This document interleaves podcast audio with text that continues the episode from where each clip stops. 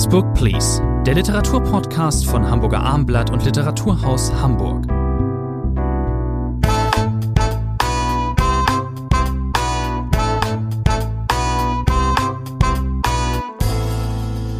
Next Book Please, der gemeinsame Literaturpodcast von Hamburger Abendblatt. Mein Name ist Thomas André und dem Literaturhaus Hamburg. Bei mir im Podcaststudio des Abendblatts ist Rainer Moritz. Eine neue Folge Heute mit drei Autorinnen. Judith Hermanns neuen Roman Daheim, erschienen bei S. Fischer, besprechen wir. Alena Schröders Junge Frau, Abendlicht, blaues Kleid am Fenster stehend, erschienen bei DTV und Tatjana, Tatjana Zibuleaks, Der Sommer als Mutter grüne Augen hatte, erschienen bei Schöffling, aus dem Rumänischen übersetzt von Ernest Wiechner. Diese drei Titel besprechen wir heute. Wir fangen an, lieber Herr Moritz, ich glaube, mit, äh, mit Judith Hermann fangen wir an. Ne? Das ist ja Wissen Sie noch, wie äh, der Spiegel vor 20 Jahren diese Autorin nannte? Ja, ich erinnere mich sehr, sehr gut, weil das waren große Artikel. Unser Kollege Volker Hage vom Spiegel hat es geschafft, äh, eine Innovation zu prägen. Damit geht er in die Literaturgeschichte ein oder ist schon eingegangen. Er sprach nämlich damals, und da war Judith Herrmann ein Bezugspunkt, vom Fräuleinwunder der deutschsprachigen Gegenwartsliteratur. Da haben Autorinnen wie Sibylle Berg, wie Karin Duwe, Tanja Dückers äh, dazugehört. Das, äh, vielleicht würde man heute zu diesem Begriff nicht mehr greifen. Vielleicht ist gut. Aber Judith Herrmanns Sommerhaus später, dieser berühmte Erzählungsband, war natürlich ein Meilenstein. Und die Autorin, auch das war sehr lehrreich, hat natürlich auch gewusst, sich zu präsentieren. Das heißt, das waren große Porträts über sie. Wir sehen die melancholischen Bilder von Judith Herrmann vor über 20 Jahren noch genau vor uns und manche Journalisten, bewusst die männliche Form gewählt, haben sich gar nicht mehr einbekommen in der Begeisterung über Judith Herrmann. Danach hat sie Erzählungsbände veröffentlicht, einen Roman und jetzt kommt ihr zweiter Roman daheim. Sie haben eben gesagt, es war ein, wirklich ein berühmter Erzählungsband. Das ist auch einer der allerersten, der mir immer einfällt, wenn es um, Deutsch, die deutsche Literatur geht. Diese verhangenen Somnambulen, trägen Berlin-Erzählungen. Mir ist noch ein anderer Satz äh, in Erinnerung geblieben. Den müssen wir einfach sagen, weil er so schön ist. Äh, Alchanitzky, das ist der Mann, der ihr gleich eine große Karriere prophezeite, der sagte, also am Anfang sagte er, wir haben eine neue Autorin bekommen, ihr Erfolg wird groß sein. Und dann sagte er aber auch, so ist es zumindest überliefert, bekommen Sie bloß kein Kind, sonst werden Sie nie wieder ein Buch schreiben. Auch Nun, das würde man heute nicht nee, mehr sagen. Sie hat ein Kind bekommen, mittlerweile ein, glaube ich, erwachsener äh, Sohn. Sie hat auch viele weitere ähm, Bücher oder einige, so viele waren es dann natürlich doch nicht, sind ja auch schon 20 Jahre her jetzt, Erzählungsbände, die wurden ganz gut angenommen, konnten aber zumindest in den Augen der Kritikerinnen und Kritiker nie das Niveau erreichen, dieses ersten Sommerhaus später, was aber auch schwierig war. Und jetzt eben der zweite Roman äh, daheim. Tja, was geht's denn da? Da geht's äh, zunächst mal um eine namenlose, namenlos bleibende Erzählerin. Das kommt uns bekannt vor, die es in einen auch sehr unbestimmten äh, Nord, Norden, Nordosten äh, verschlägt an die an die Küste. Ich habe jetzt öfters gelesen, es soll wohl doch Ostfriesland sein. Könnte auch sein, ist aber ganz egal. Es ist schon eine ein Kniff oder ein, äh, ähm, eben eine Setzung, dass man das eben offen lässt. Das hat etwas, eine klassische Anmutung, eine allgemeingültige. Also, diese Erzählerin zieht dahin, um in der Kneipe ihres Bruders zu arbeiten. Die Erzählerin ist 47, der Bruder paar Jahre älter, Ende 50 und sie arbeitet da und ähm, es soll auch teilweise in, dieser, in diesem Ort relativ viel los sein, wenn die Skipper kommen, die dort ähm, ähm eben in See stechen, segeln. Ähm, sie arbeitet aber eigentlich dort, um, um einfach um Geld zu verdienen. Sie hat einen Ex-Mann, sie hat eine Tochter, die auf äh, äh, Reisen ist. So, das ist jetzt, äh, sie will dort heimisch werden in einer Form oder will sie es überhaupt? Wir nehmen einfach mal an schon. Ähm, Herr Moritz, was ist denn äh, das, das, was sagen Sie zum Motivgeflecht? Ähm, das ist Ihnen ja sicherlich auch aufgefallen, dass dort äh, sehr eben um sagen wir mal, jetzt auf der einen Seite Freiheit ähm, oder auch in die Welt rausgehen auf der anderen Seite um einfach da bleiben, daheim bleiben oder um auf eine Art von gefangen sein wäre übertrieben, aber geht in die Richtung, was. Es lebt natürlich davon, Sie haben das Setting beschrieben, dass wir hier an dieser östlichen Küste sind, wo immer das auch nun äh, genau sein mag. Es ist karg, es weht der Wind, es ist wenig los im Hause. Der Erzählerin knarzt es, sie hat Angst, die Türe äh, geht auf, also leichte, Gespenst, leichte gespenstische Motive.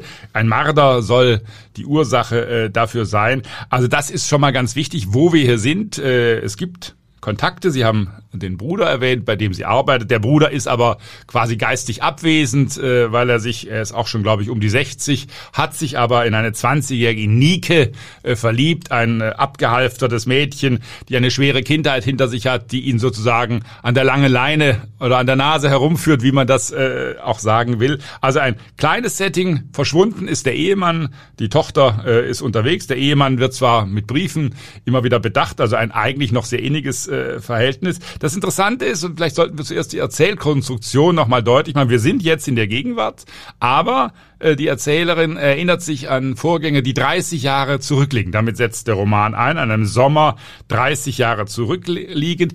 Man weiß, das ist ganz interessant gemacht, eigentlich nicht wirklich, was in der Zwischenzeit passiert ist. Was hat sie mit ihrem Mann erlebt? Was war das für eine Ehe?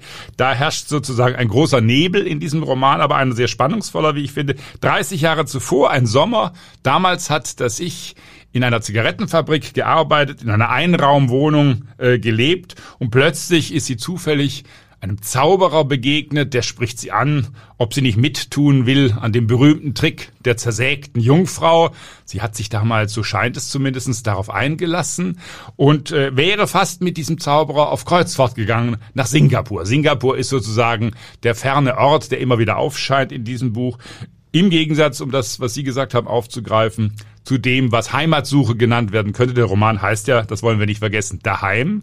Eine Nachbarin der Erzählerin in der Erzählgegenwart, die Malerin Mimi, sagt einmal, ja, ich habe hier Wurzeln geschlagen, ich will hier Wurzeln schlagen. Mit diesem Begriff kann unsere Erzählerin wenig anfangen, aber damit ist natürlich ein Grundthema dieses Romans gesetzt. Auf interessante Weise ähm, nimmt sich Judith Herrmann eben auch eines Themas an, das ähm, sehr en vogue war in der deutschsprachigen Literatur, der Heimat- oder der Dorfroman. Wir würden diesen Roman aber eigentlich vielleicht doch nie so nennen. Das könnte auch daran liegen, dass ähm, er dieser Roman Plus bliebe, gäbe es nicht die anderen Figuren. Wir haben jetzt dieses Geschwisterpaar genannt, es gibt noch ein anderes. Hm, es gibt äh, ein, das einzige Haus, das äh, in der Nähe des neuen Hauses oder der neuen ähm, ja, des neuen Hauses von der Erzählerin liegt. Da wohnt äh, Mimi auch eben am, an der Küste. Mimi ist eine Künstlerin, sehr interessant. Sie haben sie eben schon genannt. Das ist die, die eben sagt so, ich habe hier Wurzeln geschlagen oder ich und so, ich gehöre hier hin. Die hat einen Bruder. Der Bruder ist äh, ist Landwirt und eine. Wir müssen das konkreter machen. Er ist Schweinezüchter. Genau, meine lieb, absolute Lieblingsfigur in diesem Roman, auch mit der prägenden Szene, die der einer stille Komik innewohnt nach einer gemeinsam verbrachten Liebesnacht. Diese Geschichte, diese Liebesgeschichte ist sehr, sehr herb. Es werden nicht viele Worte gewechselt, was an der Erzählerin liegt, vor allem aber am Schweinewirt. Und dann sagt er morgens nach der Liebesnacht im Frühstück, er isst die Eier nur hart, ähm, sagt er zu ihr, willst du sie sehen? Und sie weiß sofort, was er meint. Natürlich die Schweine. Wer kann, wer kann schon mit Schweinen aufwarten? Das ist, er sagt, er zeigt dir aber in dem Moment genau, wer er ist. Das ist, er will einfach zeigen, wer, und er ist der Typ mit den Schweinen. Und das ist ganz interessant. Ich glaube, das können wenige so gut wie Judith Herrmann.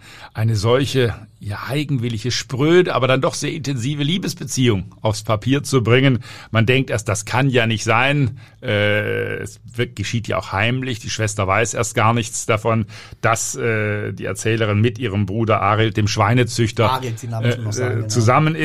Also, aber das sozusagen so feinfühlig zu beschreiben, Sie haben es richtig gesagt, ohne große Worte zu verlieren, das ist ja immer schon das Markenzeichen von Judith Herrmann gewesen. Deswegen sind die Bücher meistens auch schmal, dass hier nicht zu viele Worte verloren werden. Aber das einzufangen, diese ungleiche, scheinbar ungleiche Liebesbeziehung, das ist einer der großen Kunststücke dieses Buches. Ein reichhaltiges Buch. Äh, Sie haben gesagt, relativ dünn. Ähm, wir verraten jetzt manches eben schon von der Handlung, die gar nicht allzu ausufernd ist. Und trotzdem äh, verraten wir längst nicht alles. Das äh, macht eben auch die Stärke dieses Buchs aus. Eine Sache ähm, kam mir jetzt, ähm, als ich vorhin nochmal reinblickte in das Buch, es ist ein bisschen so, wenn diese Erzählerin da an diese Küste geht, dann sucht sie vielleicht so eine Art Mittelweg zwischen Singapur und ihrer Ehe zu Otis, um den Namen des Ex-Manns auch mal ähm, zu nennen. Oder haben wir ihn schon genannt? Ich weiß es nicht. Ähm, dieser Otis, äh, mit dem hat sie noch ein äh, wirklich ein sehr inniges Miteinander. Man schreibt sich, man, äh, man telefoniert und ähm, da erfahren wir Leserinnen und Leser eben, dass äh, dieser Otis ein richtiger Messi ist. Der, der stellt sich komplett alles zu mit äh, seltsam, also der sammelt nicht irgendwie Schallplatten oder, oder Bücher oder Briefmarken.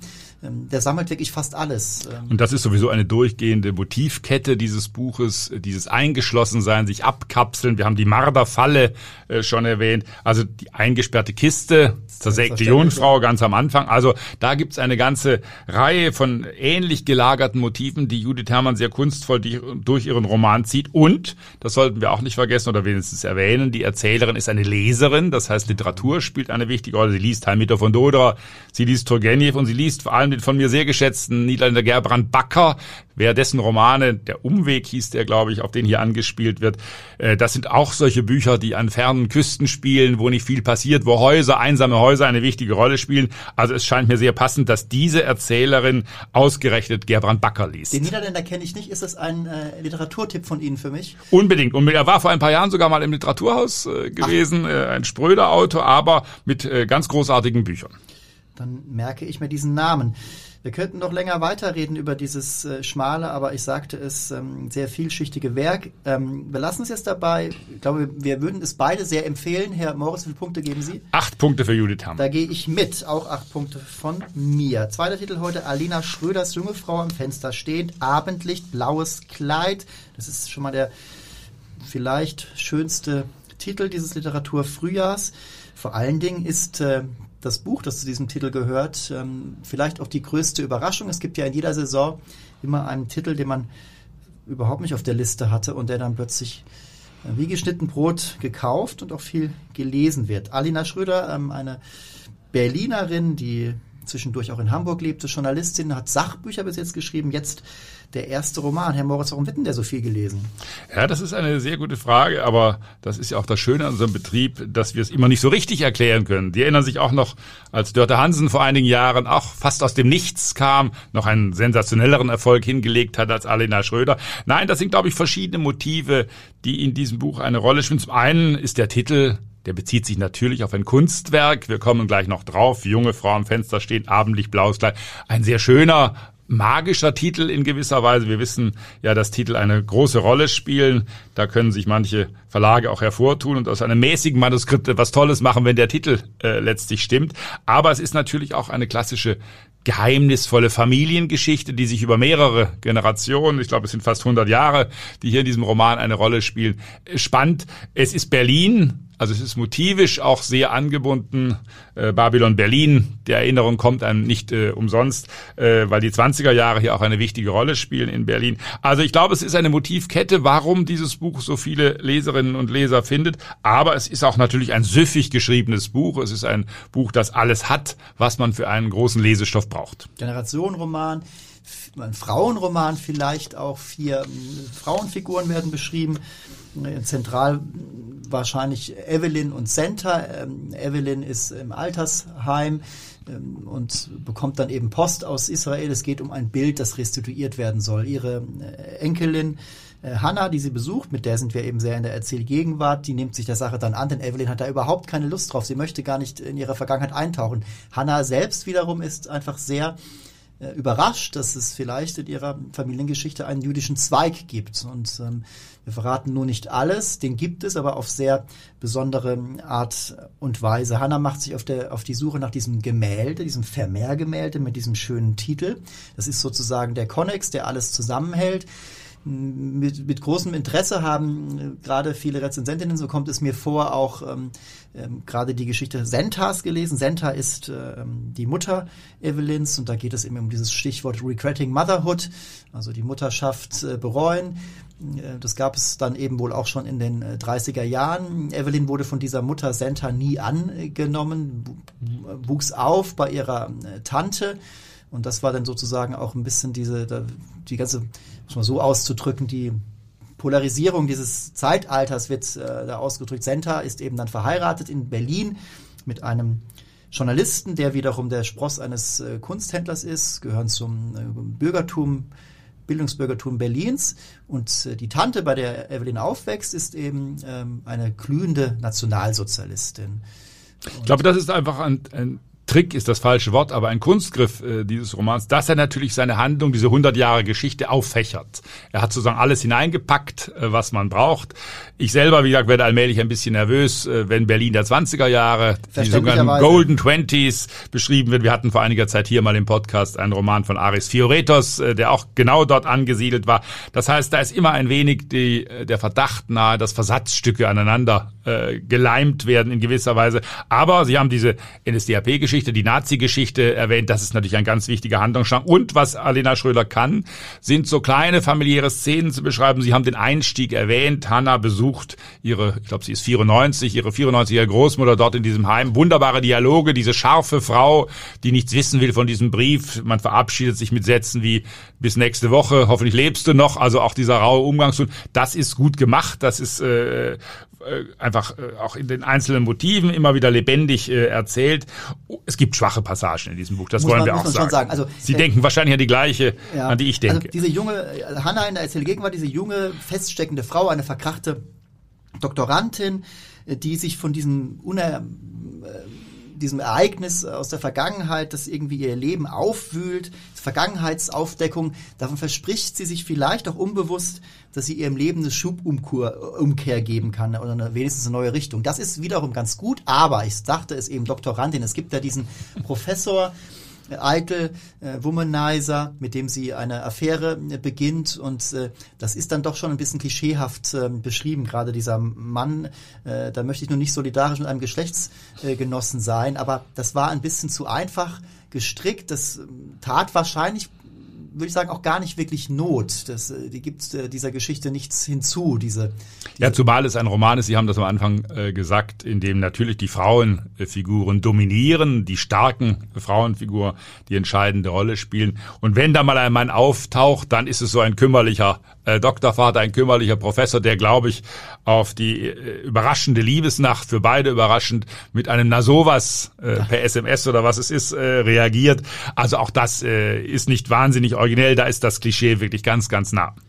Am Ende, wir verraten nicht, ob das Bild gefunden wird. Das, ich würde behaupten, es ist eine Art Pointe. Ob die gelungen ist, war ich mir am Ende auch nicht sicher. Aber man, man, doch, man kann sie auch für gelungen halten. Das äh, können wir unseren Leserinnen und Lesern anheimstellen. Also Ende ist durchaus interessant. Also wir haben beide festgestellt, dass das durchaus manierlich geschrieben ist. Das äh, muss man sich ähm, nicht schämen. Es ist ein, äh, ein, ein ganz gutes Buch. Deswegen gebe ich auch ähm, sehr gute sechs Punkte. Ich gebe normale sechs Punkte, das muss reichen. Sehr gut und normale sechs Punkte, wunderbar. Dritter Titel für heute. Tatjana Zibuleak, Sie haben mir eben noch zugerufen, bevor wir die Aufnahme starteten, wie der Nachname ausgesprochen wird. Ich hoffe, das Internet hat recht. Hat es, hat es dann doch öfter, als man denkt. Ähm, ich glaube, es äh, Stichwort Diversität. Ich habe diesen Titel ins Rennen geschickt. Wir wollen ja nun auch mal was aus dem osteuropäischen Raum. Haben wir hier vielleicht manchmal ein bisschen wenig. Warum nicht Tatjana Zibuliak? Aber Sie waren nicht ganz konsequent, lieber André. Da ist die Autorin im heutigen das Moldawien stimmt. geboren, aber sie lebt, ich bitte Sie, seit 2008 in Paris, schreibt ja. aber auf Rumänisch. Deswegen hat Ernest Liechen, einer der bekanntesten Übersetzer aus dem Rumänischen, diesen Roman übersetzt. Also sie ist durchaus verwestlicht, wenn Sie so wollen. Das stimmt. Es gilt auch ein wenig für die Hauptfiguren. Da geht es um eine grob gesprochen um eine polnische Familie, die in England schon länger lebt. Die Hauptfigur, ich erzähle, ist Alexi, ein schwieriger, aufgrund seiner Aggressivität früh auffällig gewordener Jugendlicher, der geht auf so einer Spezialeinrichtung in London, weil er eben diese aggressive Auffälligkeit hat. Er hat vor allen Dingen eine sehr, sehr problematische Beziehung zu seiner Mutter. Der Kern oder dieser Beziehung ist wahrscheinlich der Tod äh, der Schwester, nach diesem Tod, ähm, der einfach nur in der Vergangenheit äh, erzählt wird, äh, sprach die Mutter mit ihm mal fast länger als ein halbes Jahr nicht, waren also beide traumatisiert. Seitdem ist das sehr schwierig. Das ist schon harter Tobak, Herr Moritz, gleich am Anfang. Das hat man selten, liest man selten. Es das ist ein Roman, der nicht nur in dieser Szene viel harten Tobak aufweist. Das ist vielleicht auch ein Schwachpunkt äh, dieses Buches, dass einem sozusagen die Katastrophen auch irgendwann auf den Geist gehen. Das heißt, dass es eine Katastrophenanhäufung ist, wie man sie normalerweise in 600 Seiten Romanen hat. So ich glaube, man kann diesen Roman, ich versuche das jetzt einfach mal äh, auf einen ganz einfachen Handlungsstrang äh, runterbrechen. Sie haben gesagt, es ist dieser Konflikt zwischen Mutter äh, und Sohn, ein schrecklicher Konflikt. Äh, auch das sind sehr harte Szenen, die hier geschildert werden. Dann reist man doch zu einem gemeinsamen Urlaub. Die Mutter lockt ihren Sohn äh, mit einem Auto, das er dann haben könne und äh, man begibt sich auf gemeinsam irgendwo nach Frankreich in ein Dorf. Das wird sehr anschaulich beschrieben. Diese ganz andere Welt, in der die beiden plötzlich eintauchen, sogar allmählich Kontakt finden zu den Einheimischen. Dann erkrankt die Mutter an Krebs ist es vorher schon, aber jetzt bricht es sozusagen hervor. Jetzt erfährt der Sohn davon. Und was der Roman dann tut, ist ganz einfach. Schwierige äh, Mutter-Sohn-Beziehung, Krebserkrankung der Mutter, plötzlich kommen sich beide näher. Das ist sozusagen der große Handlungsstrang dieses Buches. Und das ist äh, natürlich sehr wichtig, erstmal festzustellen am Anfang, wie schlecht dieser Sohn, der Ich-Erzähler über die Mutter spricht, von ihrer angeblichen Hässlichkeit und so weiter und so fort. Da schluckt man schon ein wenig. Er wünscht ihr den Tod in mehreren Szenen das ist schon äh, sehr, sagen wir mal, sehr barock, dieser Hass, wird er auch äh, geschildert. Und dort gibt es dann eben eine, eine Nähe. Er sieht, äh, er, er weiß dann schon irgendwann, das stimmt was nicht mit meiner Mutter. Die wird ja immer dünner. Sie wird also wirklich aufgefressen von ihrer Krankheit. Wir lesen hier auch, äh, wir finden ja etwas vor, was auch nicht selten ist. Hatten wir zuletzt auch äh, hier an dieser Stelle bei ähm, dem neuen Roman hier Heartland von Benedikt Wells, eben das mit dem Tod geht auch die erste Liebe einher. Also Alexi lernt äh, Moira äh, kennen, das ist die äh, Nichte ihres Vermieters, die wohnen da im Appartement, relativ einfach ähm, gehalten. Beides spielt eben zusammen, die Mutter stirbt, er verliebt sich in sie. Ähm, ich, das Buch ist auch relativ schmal und ähm, erst mit der Zeit, so ab der Hälfte ungefähr oder vielleicht noch später, entblättert sich dann auch, äh, was danach passiert ist. Also dann wird erst klar, hier spricht auch jemand aus der Vergangenheit. Alexi ist nämlich, als er das niederbringt, ist er schon ein erwachsener Mann. Ein Erfolg, er hat Karriere gemacht. Ein erfol sehr erfolgreicher Maler. Wir erfahren, dass er nach dem Ableben der Mutter ähm, erstmal für längere Zeit ähm, in die Psychiatrie musste, hat ihn also doch alles natürlich sehr mitgenommen. Dort äh, gibt ihm einer der behandelnden Ärzte ähm, äh, die Aufgabe an die Hand, er solle doch A niederschreiben und B, aber vorher noch kann er doch auch künstlerisch mit Gemälden das äh, bewältigen. Und damit wird er hochberühmt und sehr ähm, ähm, reich und wohlhabend. Äh, wir erfahren dann auch, dass er nach dem Ableben der Mutter ein Jahr später nochmal in Frankreich war und dann dort die Liebesgeschichte wirklich begann. Äh, er geht mit Moira zurück nach ähm, England.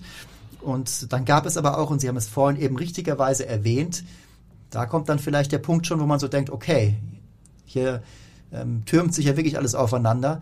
Äh, die Erzählgegenwart, aus der er berichtet, da ist er dann eben auch schon an, da kann er nicht mehr laufen. Er hat in einem Unfall beide Beine verloren, die Be Beziehung ist zu Bruch gegangen. Also hier türmt sich wirklich alles aufeinander. Das ist. Ähm, es ist alles eine Spur zu viel äh, mir gewesen. Sie haben das gesagt. Er geht, er wird nicht nur ein berühmter Maler, er hat Psychiatriebehandlungen hinter sich. Nein, er bekommt eben auch noch, Sie haben es angedeutet, den Auftrag von seinem Psychiater, dieses Buch, womöglich das das wir gerade gelesen haben, zu schreiben. Also auch das ist nicht gerade der originellste Kunstgriff. Also das äh, gibt dem Roman ein bisschen äh, zu viel Bürde. Er fällt auch manchmal in ein Pathos, das nicht immer ganz angenehm ist, wenn gerade diese Mutter-Sohn-Beziehung äh, auf ihrem Höhepunkt ist dort in das, Frankreich. Entschuldigung, das ist natürlich auch ähm, ganz klar das Ansinnen der Autoren. Dieser Roman soll, zumindest was die Sprache und den Stil angeht, der soll so erzählt sein. Es ist nicht so, dass man muss schon sagen, dass die mit Sprache schon umgehen ja. kann. Das ist ohne, das muss man, das kann man fraglos ihr attestieren. Äh, die Frage bleibt natürlich trotzdem, ob man das so mitgeht, ob es einem sozusagen mitnimmt. Und das, ähm, das verlässt mich ähm, vielleicht ein wenig. Es gibt den alten Spruch, den wir häufig, wenn wir Bücher besprechen, anwenden. Weniger ist manchmal mehr. Das ja. gilt leider für dieses Buch. Wie gesagt, eine interessante Autorin äh, mit großer Sprachmächtigkeit, lassen, aber zu viel des Guten. Lassen Sie noch mal ganz kurz, Herr Moritz, äh, zum Schluss, es gibt ja eine Pointe am Ende, verraten wir vielleicht doch, weil sie dem Roman viel gibt, äh, bleibt dann doch die Frage, was ist halluziniert und was ist eigentlich wirklich passiert. Ne? Genau. Unzuverlässige Erzählerstimmen, das äh, haben wir vorhin bei Judith Herrmann gar nicht eigens erwähnt. Auch da spielt es eine Rolle. Auch hier äh, kommen einem gewisse Zweifel. Ist das wirklich in Anführungszeichen so geschehen, äh, wie ich es gerade erzählt bekommen habe? Auch das noch ein zusätzliches Motiv in diesem Buch. Tatjana Zibulerga hat für diesen Roman mindestens einen wirklich auch ähm, Preis schon erhalten, der ihre Karriere ein bisschen angekurbelt hat. Es ist jetzt eben ins Deutsche übersetzt worden, auch in andere Sprachen. Die hat Talent, das äh, kann man nicht äh, in Abrede stellen. Ich bin sehr gespannt, ähm, wie der nächste Roman wird. Ich bereue es nicht, das Buch gelesen zu haben. Wir haben ein paar Mängel festgestellt. Ich gebe trotzdem gute sechs Punkte. Sie immer mit Ihren guten sechs Punkten. Ich gebe normale sechs Punkte. Das war der letzte Titel für heute. Rainer Maus und ich verabschieden uns, liebe Zuhörerinnen und Zuhörer, und wünschen wie immer gutes Lesen.